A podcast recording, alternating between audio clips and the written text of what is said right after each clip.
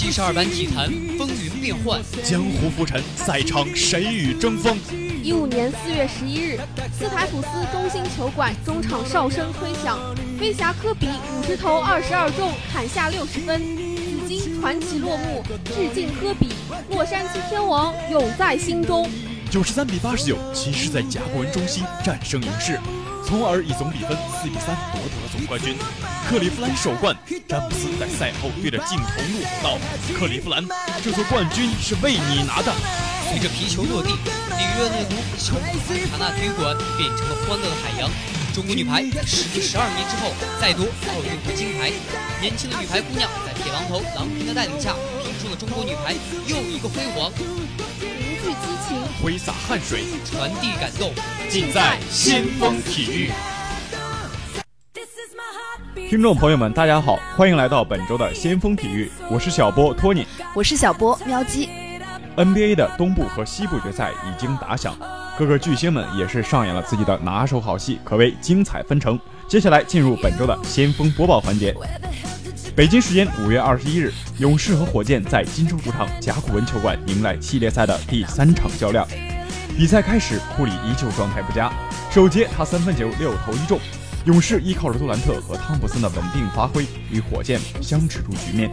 四节比赛，火箭全队遭遇低迷期，保罗与哈登连续单打失败，给了勇士连续反击的机会。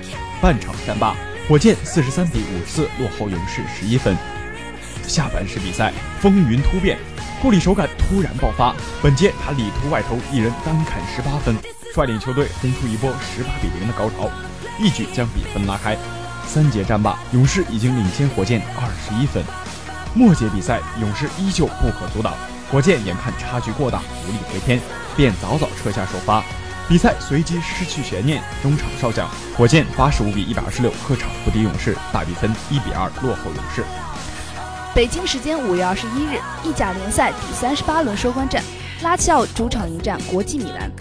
上半场比赛，马鲁西奇制造佩里西奇乌龙，丹布罗西奥破门将比分扳平，安德森进球将比分超出。下半场比赛，伊卡尔迪点射，卢利奇两黄变一红被罚离场，贝西诺头球破门将比分逆转。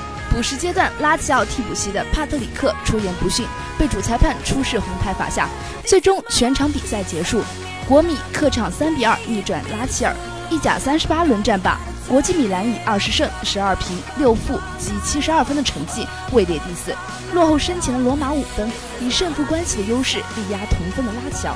北京时间五月二十一日凌晨两点四十五，一七到一八赛季西甲联赛进行最后一场争夺。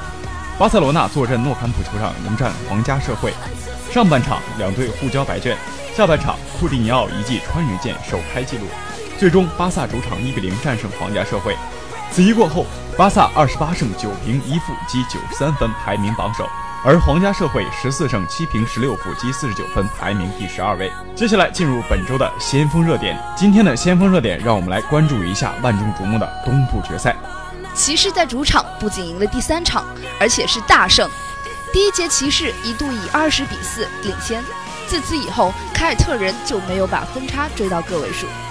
从这个意义上讲，比赛在前五分钟就结束了，整场的数据统计没有太大意义。从前两场的溃败到这一场的大胜，骑士是怎样赢的？骑士二零一六年夺冠的成员邓海琼斯以及理查德杰弗森都到了球馆。科勒卡莱山也前来给球队助威，有网友说这可能是骑士的福将降临，也有人说这是凯尔特人轻敌。首先一点，凯尔特人并没有轻敌。赛前在更衣室，塔图姆戴着耳机，聚精会神地看着比赛录像；布朗躺在地上，一边接受按摩，一边看着 iPad 的比赛录像。整个更衣室非常的安静。就算是二比零领先，就算是新秀，他们也知道对方有詹姆斯，系列赛还并没有结束。史蒂文斯赛前接受采访时妙语连珠，一会儿调侃科比指点塔图姆，一会儿调侃他老婆来自克利夫兰，看得出来斯帅很轻松。赛后的新闻发布会，史蒂文斯是第一个接受采访的，他显然并没有赛前那么轻松。他说骑士打得很积极，更有能量，整体更协调。凯尔特人也确实有自己打得不好的地方，但是更重要的是骑士更加努力。大胜一场，不过总分还是一比二落后。泰伦卢也不轻松。在新闻发布会之后，跟俄亥俄州立大学的橄榄球球员简单握手，然后他就匆匆离开，回到了更衣室。赛前，泰伦卢说：“骑士要想赢，进攻方面要打得更快，控制节奏，不要乱投篮；防守方面要强悍一点，多身体接触。”赛后，泰伦卢的复盘觉得骑士防守端更积极，尤其是知道杰伦布朗在第一节容易给凯尔特人定基调，所以特意让詹姆斯加强对杰伦布朗的防守。骑士季后赛打到分区决赛，双方都没有什么秘密可言。乐福就说，骑士自己可能做了一些调整，但是不是什么大调整，更多的是执行力。凯尔特人最有天赋的无疑是塔图姆和布朗。但是在欧文和海沃德受伤的时候，球队的基石还是霍福德。霍福德在前面两场比赛打出了他凯尔特人第二高薪的身价，能里能外，能投能传，无论是进攻还是防守都很好的串联了球队。但是在第三场，霍福德只得到了七分，不如汤普森的十分。塔图姆在史密斯的防守之下，前几分钟一分未得，被交换换下，被暂停换下。布朗在詹姆斯的防守下，不仅得不了分，还很早的就领下了两个犯规。斯马特和莫里斯赛后说：“现场太嘈杂了，防守时根本听不见队友的讲话，队员在场上缺乏沟通。波士顿的花园球馆和克利夫兰的速带球馆应该在季后赛最嘈杂的球馆之列。速带球馆的球迷往往是在现场主播吉祥物拉拉队的带领下整齐划一的喊口号，而花园球馆的球迷更多的是根据比赛的进行自发的喊一些口号。”詹姆斯说过，他其实更喜欢打客场。他喜欢那种投篮之后，现场由嘈杂瞬间变寂静的感觉。能不能在客场发挥，也是衡量球星或者球员能力的一个标志。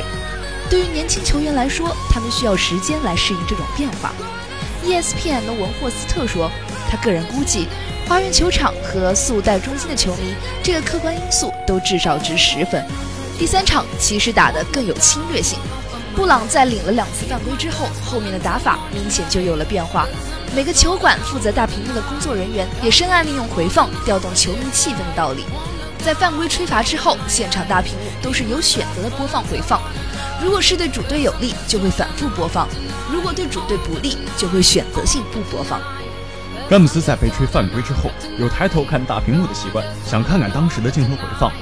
速带球馆在詹姆斯抬头的时候，一般都会回放；而花园球馆在这个时候，往往故意播放詹姆斯抬头看的镜头。就是詹姆斯抬头看大屏幕里的自己，调动起现场球迷的嘘声。这些细节往往能影响裁判的哨声，从而影响比赛的强度和程度，以及对手的命中率。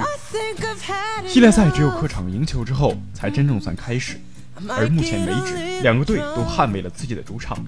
如果骑士想要赢得这个系列赛，他们至少要在客场赢一场；而凯尔特人只要赢下全部的主场，就可以进入决赛。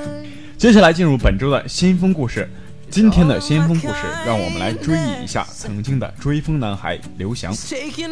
上海八万人体育场，从二零一零年起，国际田联钻石联赛每年都要在这里举行一站比赛。二零一五年，在自己家乡这座体育场里，在钻石联赛的那天，刘翔完成了自己的退役仪式，而他首次角逐钻石联赛。也是在这座体育场。北京奥运会因伤退赛后，刘翔做了手术。二零一零年是他复出后出现爬坡的一年。三月份，他在多哈室内世锦赛上跑出第七。五月份，钻石联赛上海站开启，刘翔参赛了。他的目标是找回比赛的感觉，并检验前一段恢复性训练的效果。看台上满是为他加油的观众。一百一十米栏比赛。发令枪响后，刘翔起跑不错。他与他的老对手美国人奥利弗一度并驾齐驱。四个栏之后，他逐渐被奥利弗甩开。显然，他原本世界第一的后半程优势，此时还没有恢复功力。最后阶段，他又被队友史东鹏超过，以十三秒四十获得第三。奥利弗以十二秒九九夺冠，史东鹏名列第二。完成钻石联赛首秀之后。刘翔没有再继续参加接下来的各站比赛，他潜心康复和训练。那期间，他在教练孙海平帮助下，将起跑后到第一个栏由八步改为了七步。这一重大改变需要过人的勇气，也需要超常的能力。刘翔新技术的首次赛场检验就选择在了2011年的钻石联赛上海站。起跑之后，他顺畅拿出了七步上篮，最终以13秒07的世界级成绩，第一个冲过了终点，也终结了奥利弗的18连胜。这次胜利让刘翔对新技术有了更强信心。二十天后，他和奥利弗又一同出现在了钻石联赛尤金站赛场。这一次，刘翔尽管没能战胜跑出十二秒九四的奥利弗而获得了亚军，但十三秒整的成绩是他自零八年伤退之后最佳表现。伤病恢复良好，技术的改进也卓有成效，让人们对刘翔的一二赛季充满期待。刘翔将钻石联赛的上海站作为了室外比赛的首站。不过那天的天气对田径赛来说并不太友好，风雨交加，气温骤降了十五摄氏度以下。雨战当中，刘翔起跑、上篮、中途冲刺都十分完美，最终跑出了十二秒九七破赛会纪录的成绩，力压梅里特、理查德森、奥利弗等名将夺冠。两周后，刘翔远赴美国，出现在了尤金站比赛中，没有了风雨障碍，他的表现更加突出。在第一栏就建立了领先，完全跑出了自己的节奏。随后的每一栏都在拉大和对手们的距离，以明显优势率先撞线。而他十二秒八七的成绩平了当时的世界纪录。不过，由于比赛时风速为每秒顺风二点四，这一成绩没被承认为平世界纪录。耀眼表现的背后是训练强度的提升，而伤病再次悄然袭来。七月的伦敦站比赛。刘翔预赛轻松的以十三秒二七晋级，而当时谁也没有想到，这场钻石联赛预赛成了刘翔竞技生涯的最后一次全程奔跑。随后，他因伤退出了决赛。